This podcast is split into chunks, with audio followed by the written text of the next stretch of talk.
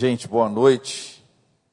Eu tenho chegado à conclusão de que eu estou ficando velho. Eu estou ficando tão velho que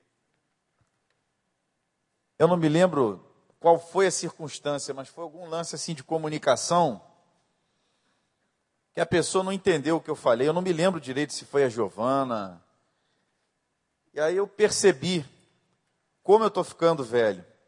Por que, que eu estou dizendo isso? Porque algumas coisas é, são típicas da adolescência e da juventude, mas outras não. Algumas coisas permanecem, outras não. Então, é, a primeira barreira que a gente tem que vencer, e a principal para ter relacionamento, é a barreira da comunicação.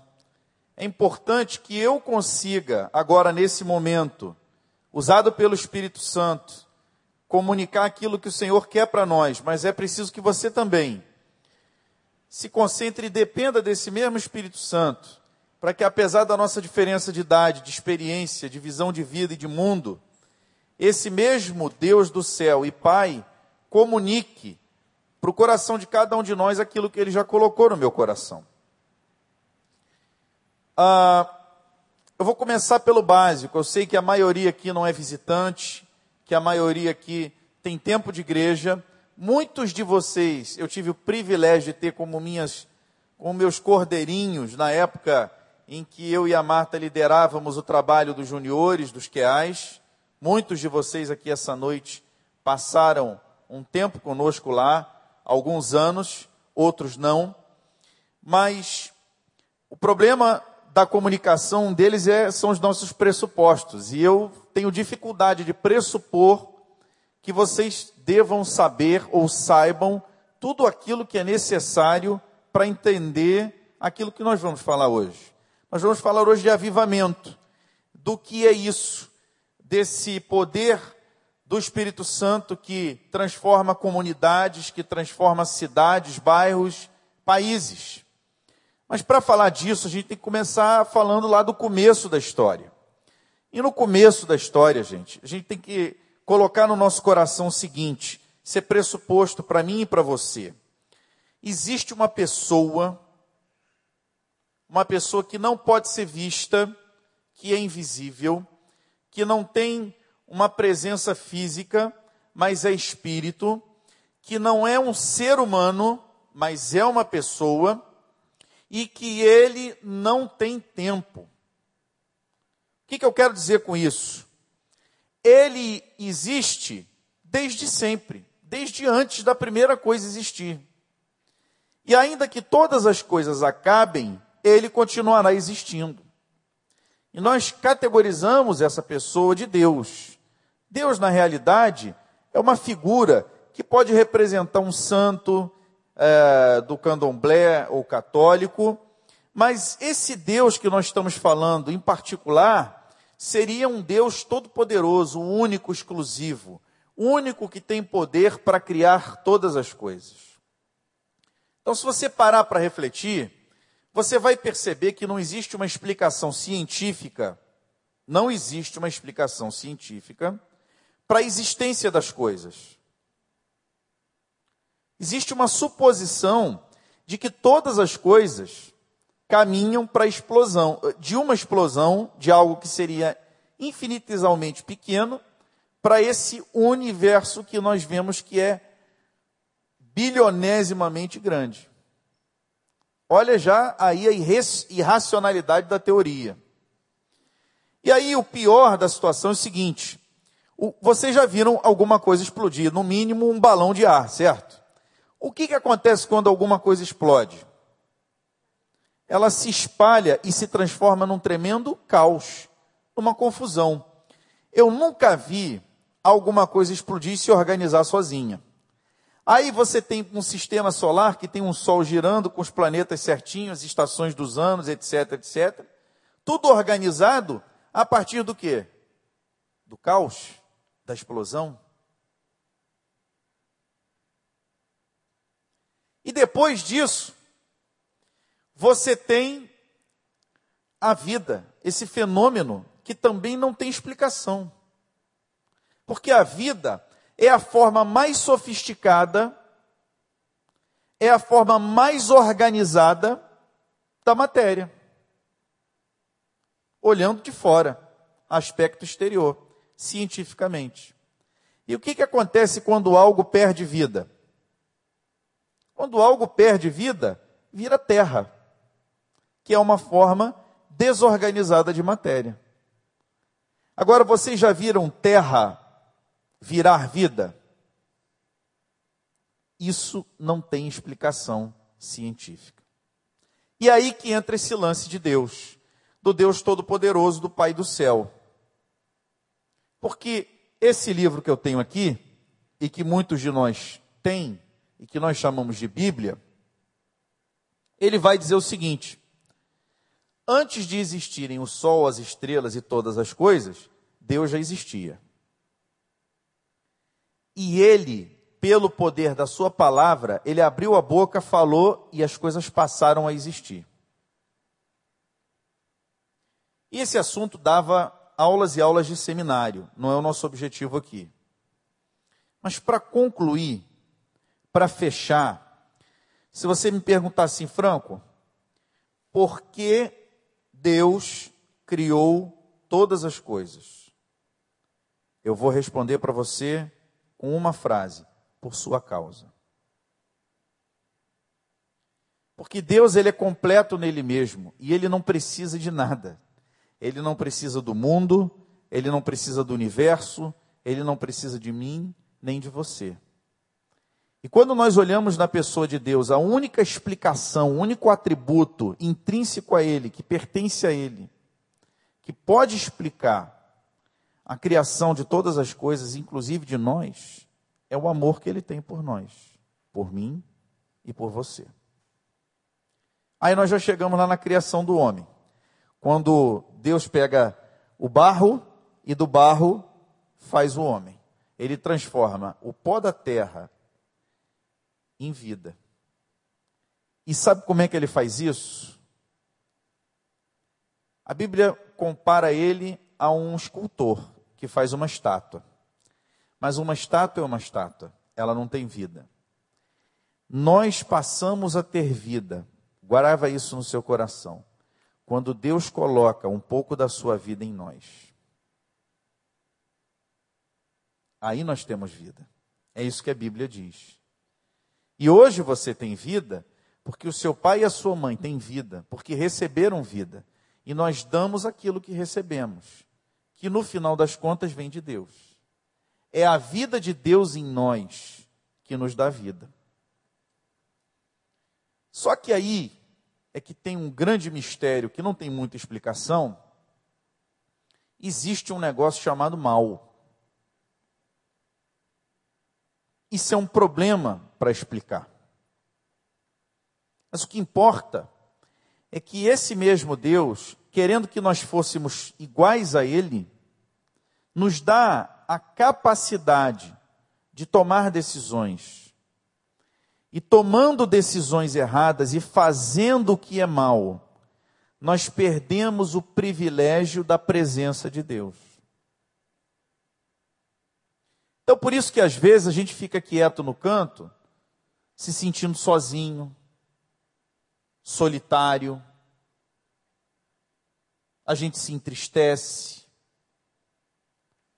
Toda essa falta e esse vazio que de vez em quando a gente toma consciência dele na nossa vida, é a ausência de Deus.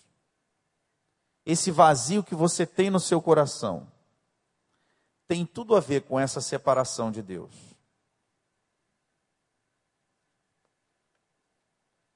E aí o que, que a Bíblia conta? A Bíblia conta uma história linda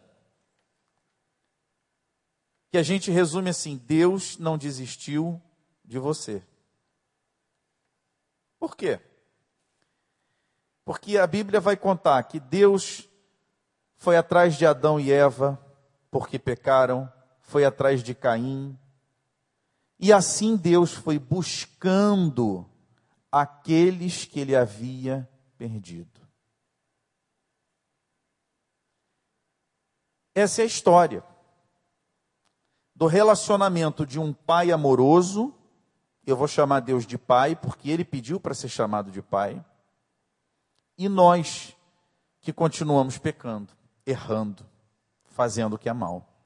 E ele vai sempre e nunca desiste atrás de nós para nos resgatar. E a história da Bíblia é isso. E aí você vai me perguntar assim, pastor, onde é que entra então o avivamento? Avivamento são períodos na história,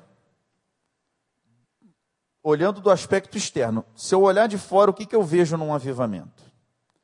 Em que um grupo de pessoas experimenta um momento muito especial com Deus. E nós vemos isso porque coisas acontecem num avivamento que não acontecem em outros momentos. E acontecem num avivamento, já vou antecipar, porque nesse momento, de um modo muito especial, nós nos voltamos para Deus. E Ele tem mais liberdade dada por nós de atuar em nós e através de nós no nosso meio. Porque se existe uma dimensão individual do relacionamento com Deus, cada um tem um relacionamento com Deus, existe uma dimensão coletiva do nosso relacionamento com Deus. Porque Deus é um Deus de relacionamento. Ele fez cada um de nós para ter relacionamento com Ele e um com o outro. E não dá para a gente tentar viver alienado, separado, afastado do grupo. O grupo influencia. Interessante quando eu vou buscar a Giovana, sei que ela não vai gostar da citação, mas eu estou com o microfone. Quando eu vou buscá-la no PG, como ela vem falando um linguajar próprio do grupo. Eu já fui adolescente, eu fazia a mesma coisa. Passa um tempo e o linguajar volta ao normal. O que, que é isso?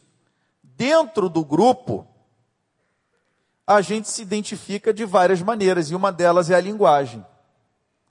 Então não adianta, gente. Se você tiver num grupo de um monte de gente falando palavrão, cedo ou tarde você vai acabar falando palavrão.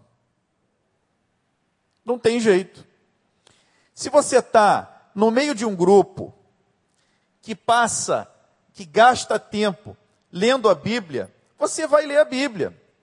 Se é um grupo que gasta tempo orando, com o joelho no chão, você vai orar. Essa é o que eu estou falando, é a dimensão coletiva do relacionamento com Deus. O grupo, embora eu e você, cada um aqui tenha um relacionamento individual com Deus, nós temos um como grupo.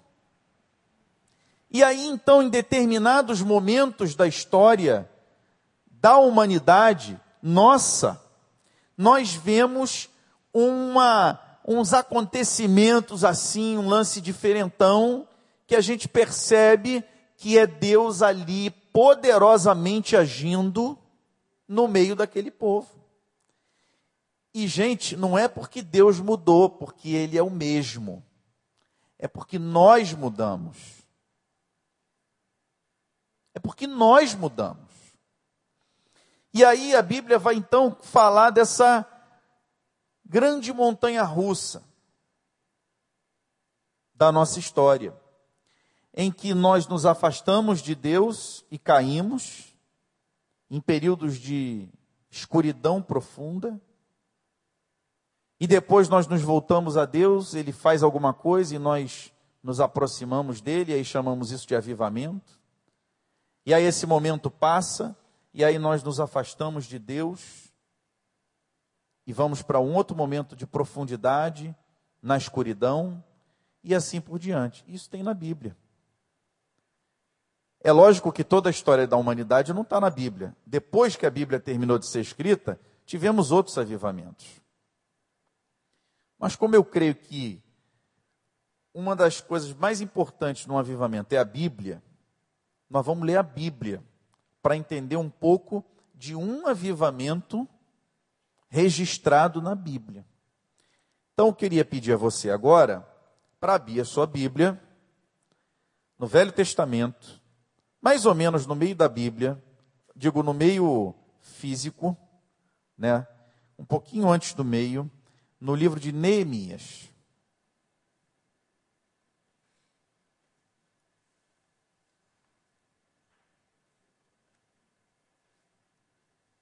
Neemias era um cara assim como nós, um cara crente. Não tinha nada demais. Ele tinha sido levado com a família dele para ser escravo na Babilônia. E ele, já velho, era copeiro do rei, isso é uma posição de prestígio. E ele volta a Jerusalém para reconstruir a cidade, com autorização do rei. Mas era um cara comum, porque na Bíblia todos os homens são comuns, tá? Abraão, tem nada demais, como eu e você. Então, lá no capítulo 8, que é onde você vai abrir,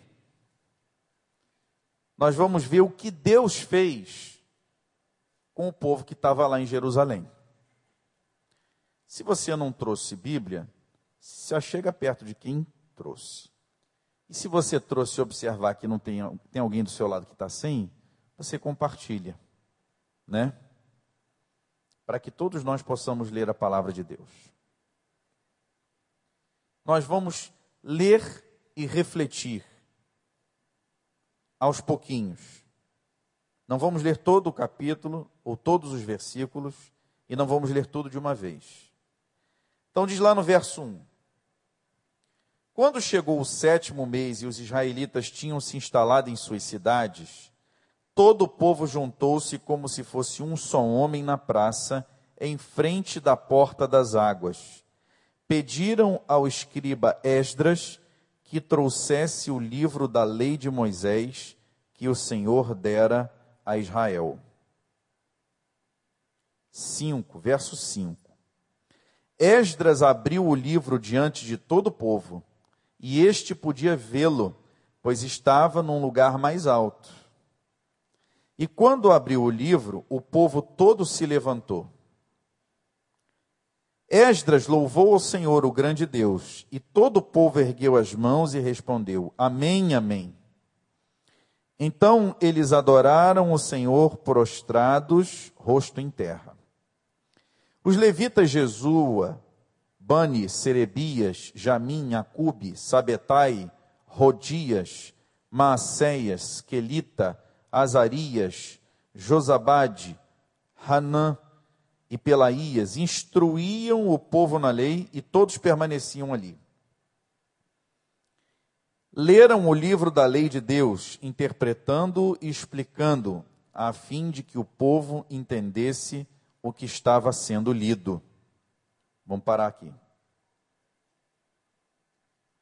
Esse povo, recapitulando, estava vindo do fundo do poço. O que, que eles fizeram? Presta atenção, isso aplica aqui, hoje.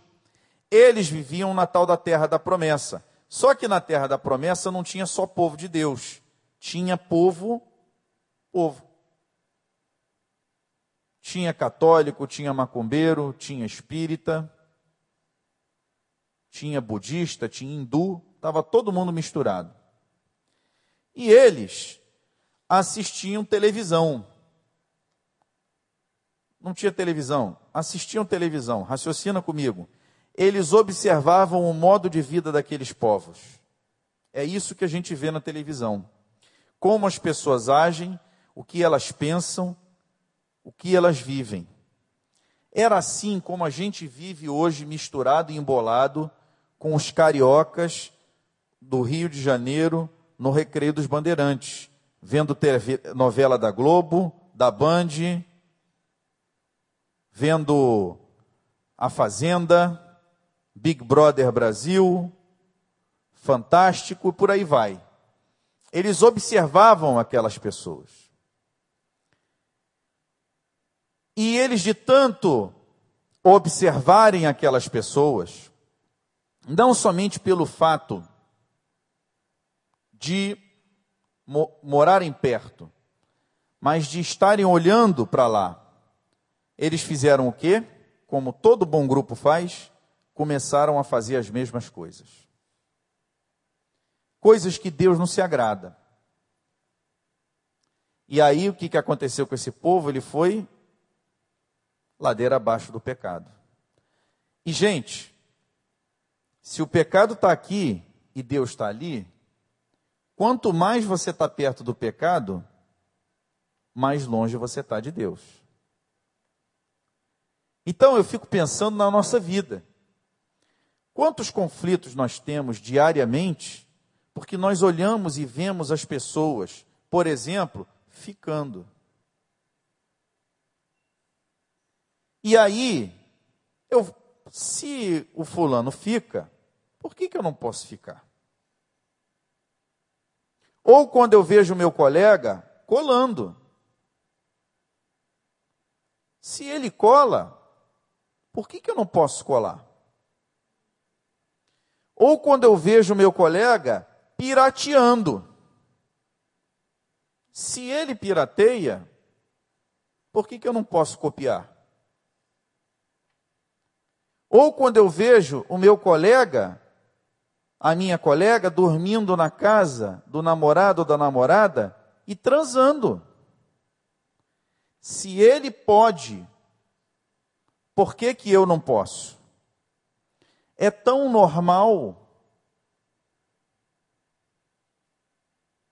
Se eu vejo o meu amigo na festa, o meu colega, ou na viagem, acendendo um cigarro de maconha, por que, que eu não posso? Eu vou experimentar. E é isso que aconteceu com esse povo. Começou a ficar, começou a piratear, começou a colar, trapacear, começou a transar, começou a confiar em outros deuses.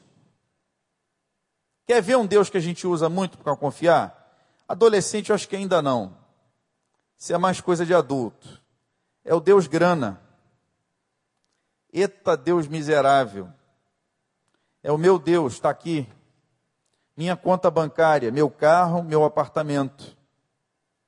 O Deus grana, gente, faz miséria na vida da gente. E aí esse povo foi descendo ladeira abaixo. Lembra que Deus está lá em cima. Ladeira abaixo é mais longe de Deus. E foi se afastando, se afastando, se afastando, se afastando, se afastando, até que não tinha mais jeito. Deus tinha, não tinha outro recurso e ele entregou o seu povo para ser escravo de tudo isso. Isso é a realidade. Porque o pecado, qualquer que seja ele, ele escraviza você. Você não tem poder para dizer não para ele sozinho. Ele escraviza você. Ele domina, ele comanda. Ninguém tem controle sobre o pecado, o pecado tem controle sobre a nossa vida. E aí o povo foi para o cativeiro, ficou prisionado por um povo pecador por causa do seu próprio pecado. E ficaram lá 70 anos, comendo o pão que o diabo amassou, sofrendo na totalidade ou na quase totalidade, que Deus tem sempre misericórdia, as consequências do seu pecado. Depois de 70 anos, Deus entendeu, não é o tempo de trazer o meu povo de volta. Aí voltam, vão voltando levas desse povo lá para a terra, lá para o lugar que eles tinham que estar. Mas que eles tinham saído por causa do pecado. Vocês terem uma ideia de como o negócio foi forte, eles esqueceram a própria língua deles. Eles foram para a Espanha ou para a Itália, por hipótese, e não falavam mais o português. Esqueceram. Quando eles voltaram, e aí eu quero que você anote no seu coração, a primeira coisa, depois de reconstruir a cidade, de começar, de reconstruir os muros do templo, porque eles lembravam que existia alguma coisa do passado, a primeira coisa que eles fizeram, está aqui no capítulo 8, foi: eles abriram a palavra de Deus. Por que, que eles abriram a palavra de Deus? Porque eles entenderam que Deus tinha trazido eles de volta. E, gente, Deus escolheu isso aqui, a palavra, para falar com a gente. Então, eles pegaram o caminho inverso. Se eu antes queria estar no pecado e não queria a presença de Deus, eu agora quero a presença de Deus. E onde eu busco essa presença? Na palavra. Só que a palavra estava em português e eles só falavam italiano. Então eles tiveram que puxar aqueles mais cultos que não tinham esquecido português e pedir: olha, a gente não sabe mais ler, lê para a gente, que a gente quer ouvir. Gente, eles passaram séculos e anos ignorando a palavra de Deus, sem querer ouvir a palavra de Deus, sem querer ler a palavra de Deus, sem querer obedecer a palavra de Deus, ignorando, porque Deus fala pela sua palavra. E se Deus fala não fica, se Deus fala não transa, se Deus fala guarda o casamento, você não vai querer ouvir isso se você quer pecar. Ou você está na presença de Deus, ou você está no pecado. E por isso o povo afundou. O povo abandonou Deus, largou ele para lá. Sai daqui, eu não quero essa palavra, eu não quero ouvir, porque eu quero seguir aquilo que o meu olho, aquilo que a minha cabeça, aquilo que a minha mente está mandando. Eu quero pecar, eu quero ser como eles. Lá fora. Só que Deus deixa a gente sofrer não é porque ele tem prazer no nosso sofrimento, mas é porque ele tem prazer no nosso arrependimento. E 70 anos depois, esse povo entende que Deus trouxe eles de volta. E ele diz assim: esse Deus, esse Pai que nós odiamos, que nós ignoramos, que nós não queríamos ouvir, agora nós queremos ouvir. E aí eles se reuniram e disseram assim: Esdras, Lê a palavra para a gente. Então, a primeira marca de um avivamento na nossa coletividade é sede pela presença de Deus através da Sua palavra. Sede da presença de Deus é algo geral, mas através da Sua palavra. É querer ter a presença de Deus, lendo a palavra, ouvindo a palavra, aprendendo a palavra, ensinando a palavra, dando liberdade a Ele estar conosco. Deus está conosco através da Sua palavra. E aí, olha o que acontece no verso 9. Então Neemias, o governador, Esdras, o sacerdote, Esquiba, e os levitas que estavam instruindo o povo disseram a todos: Este dia é consagrado, dedicado, ele pertence ao Senhor, o nosso Deus. Nada de tristeza e choro. Você perguntar assim, Franco, por que tristeza e choro? pois todo o povo estava chorando enquanto ouvia as palavras. O povo todo começou a chorar.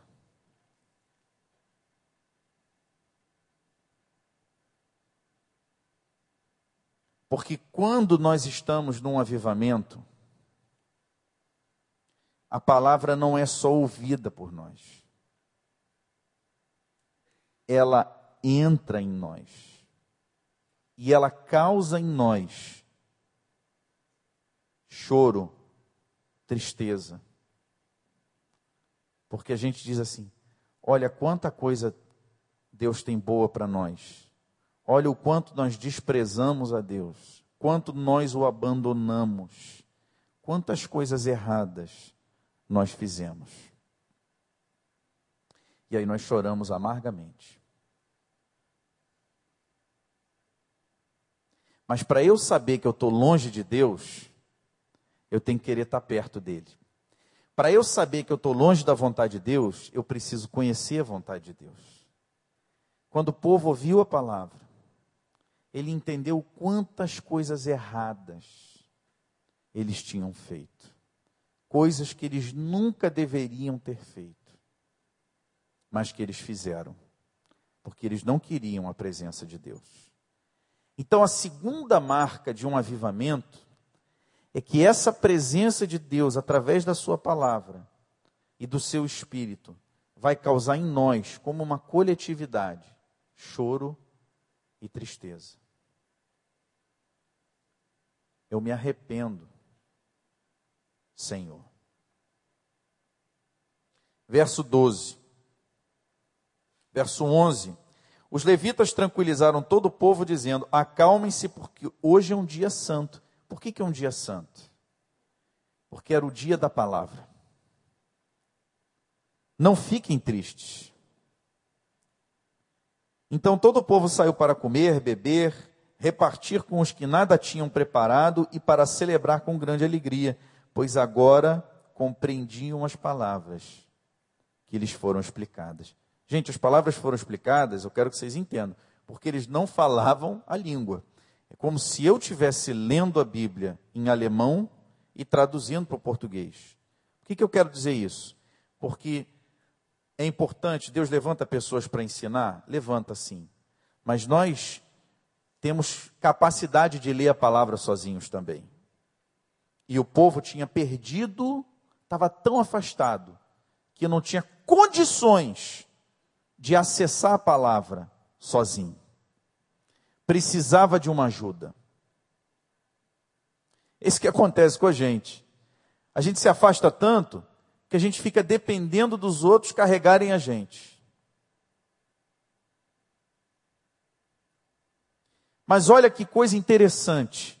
Se num primeiro momento a palavra traz tristeza, nesse segundo momento, essa presença gloriosa de Deus, através da Sua palavra, traz uma grande alegria.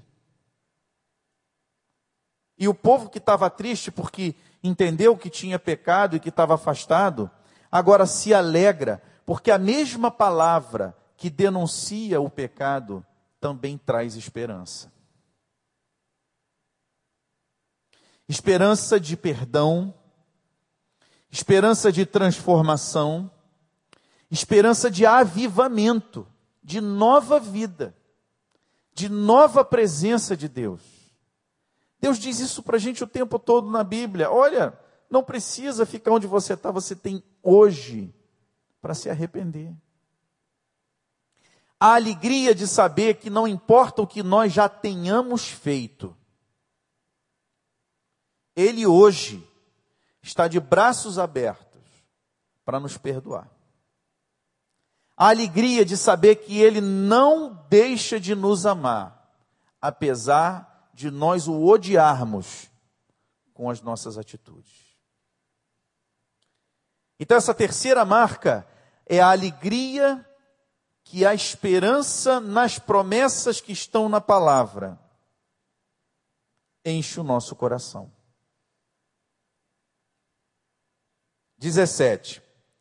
Aí eles fizeram aquele festão, por causa da bondade e do amor de Deus, e diz assim a Bíblia: todos os que tinham voltado do exílio, do cativeiro, da escravidão, construíram tendas e moraram nelas. Era uma festa típica deles, chamada Festa dos Tabernáculos, ou das tendas, ou das cabanas. Desde os dias de Josué, filho de Num, até aquele dia, os israelitas não tinham celebrado a festa dessa maneira. E grande foi a alegria deles. Gente, em 1440, antes de Cristo, através de Moisés, Deus tira o povo da escravidão do do Egito. 40 anos eles peregrinam no deserto. Moisés morre, Josué assume. Gente, Deus tinha mandado o povo, através da boca de Moisés, a fazer essa festa. 1400 anos antes de Cristo. Nós agora estamos a 420 anos depois, é, antes de Cristo. Ou seja, 920 anos se passaram. E o povo nunca havia celebrado a festa como Deus tinha mandado. Vocês entendem? Percebem? 900 anos o povo cada dia mais longe do Pai que os havia libertado da escravidão do Egito. 900 anos amando mais o pecado. 900 anos dando costas ao Senhor. 900 anos sem ler a palavra de Deus. 900 anos sem obedecer ao Senhor. 900 anos sem a presença de Deus. 900 anos com o vazio que você sente toda vez que você peca.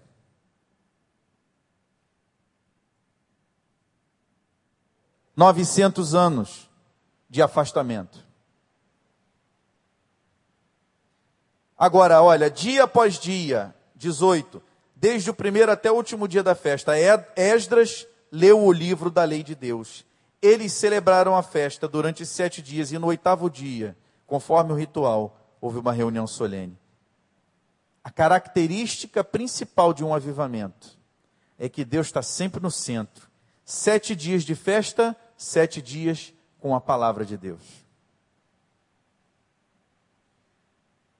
9, 1.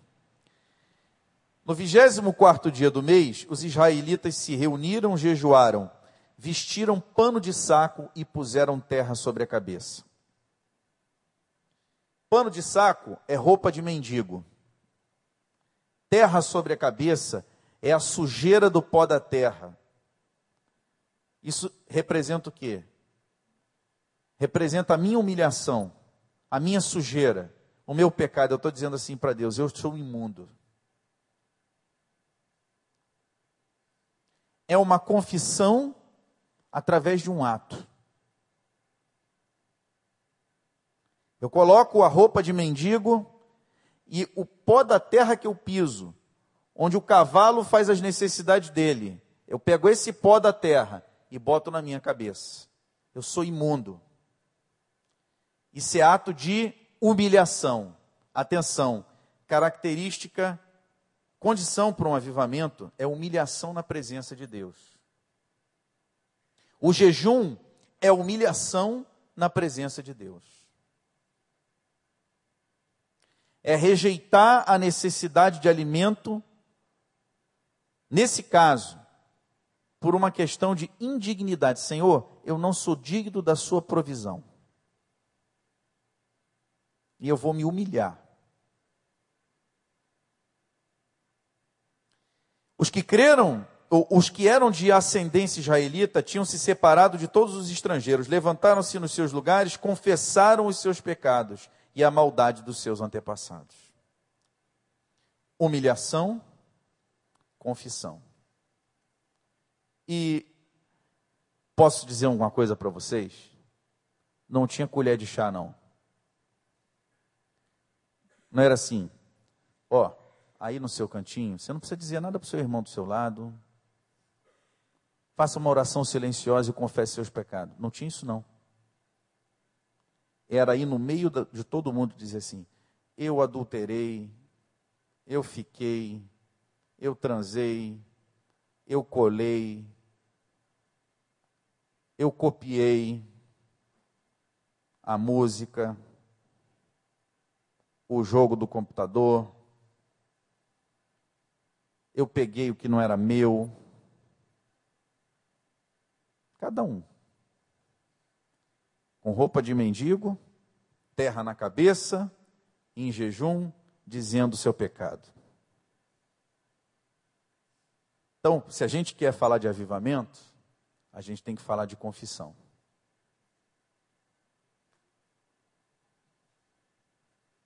Confessaram os seus pecados e a maldade dos seus antepassados. E três, ficaram onde estavam e leram o livro da lei do, e leram o livro da lei do Senhor. Gente, eles estavam com sede de Deus. E eles não conseguiam parar de ler o livro da lei do Senhor. E eles liam aquilo dia após dia.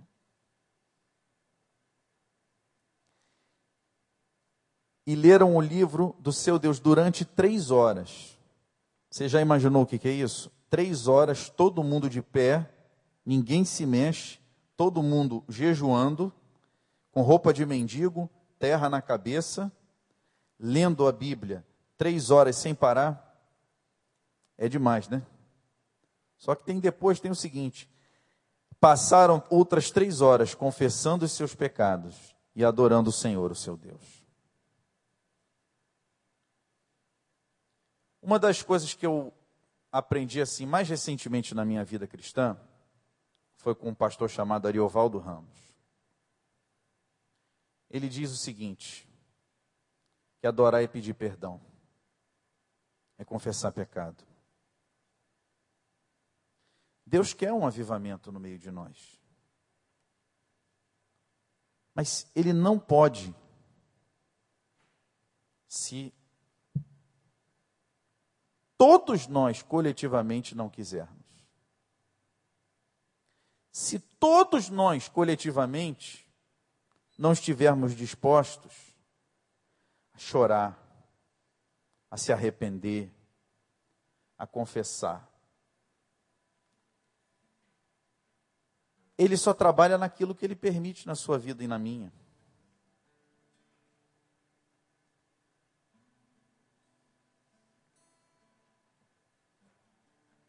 E cantar para Deus não é adorar.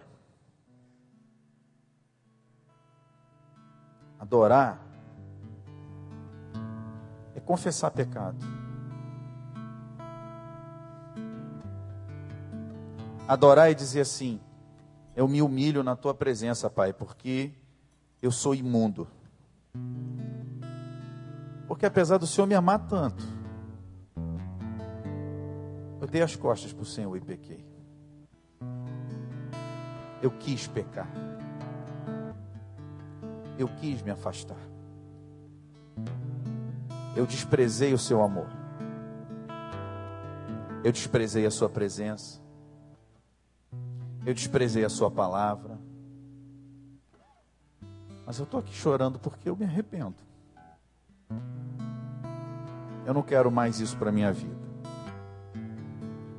Eu quero a alegria do perdão eu troco o meu orgulho pela alegria do perdão. Eu troco a minha vergonha pela alegria do perdão.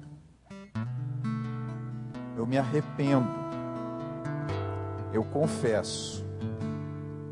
Eu quero deixar isso para trás. Eu quero viver com o Senhor. Eu quero ser teu amigo. Eu não quero ser teu inimigo. Quero me humilhar. Eu quero confessar.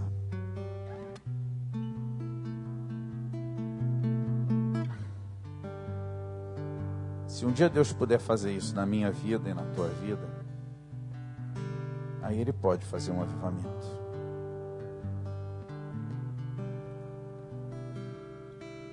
Eu quero fazer o um convite para você.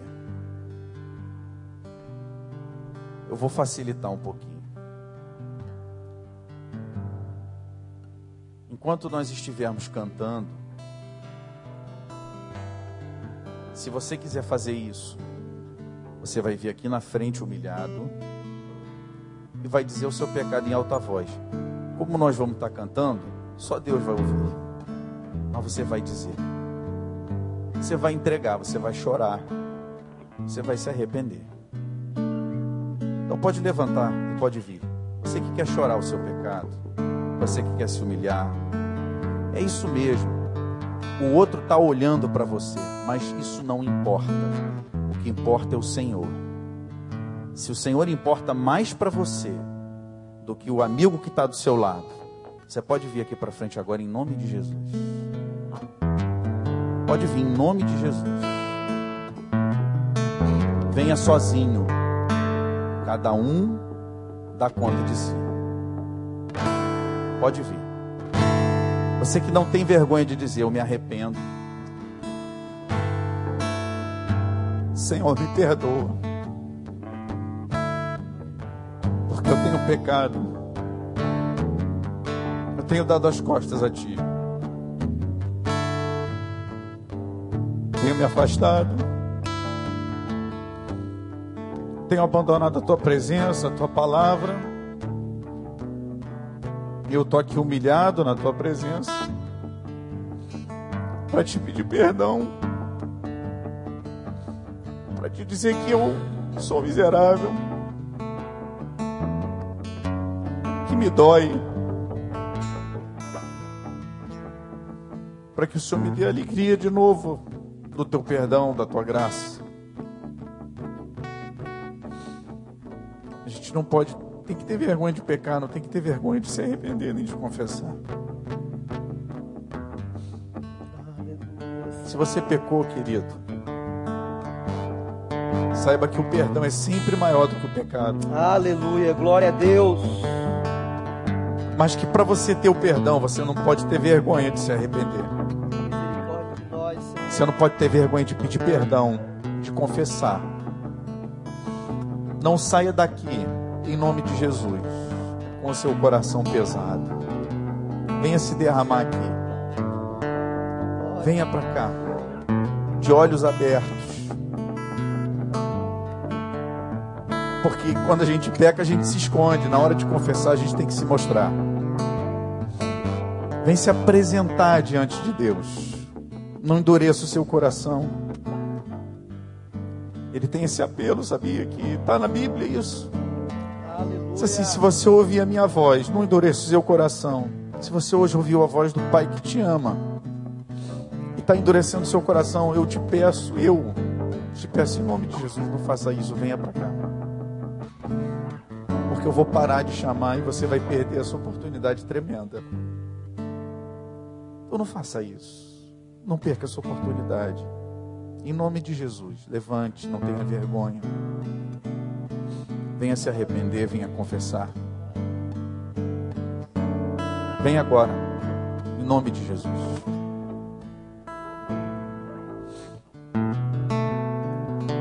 Venha sentir a alegria da esperança e do perdão. Vamos orar aqui, fazer a nossa oração, né? Pai, eu estou aqui na tua presença.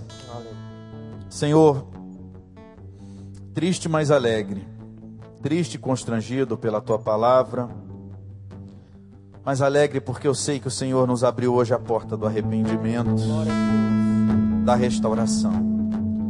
E assim como eu estou aqui confessando meus pecados, tem aqui vários irmãos, vários filhos teus que também estão confessando. Recebe a nossa confissão em nome de Jesus e nos perdoa. E nos dá a alegria da tua presença e da tua salvação. Obrigado por esse tempo na tua presença aqui. Te agradeço, Pai, e te peço, nos abençoa, nos guarda, nos livra, enche-nos da tua presença e do teu Espírito Santo. Queremos cada dia mais caminhar contigo, ser teus amigos, sem te abandonar, mas vivendo, Senhor, tudo que o Senhor tem para nós, a tua palavra santa nas nossas vidas, Pai, em nome de Jesus. Amém.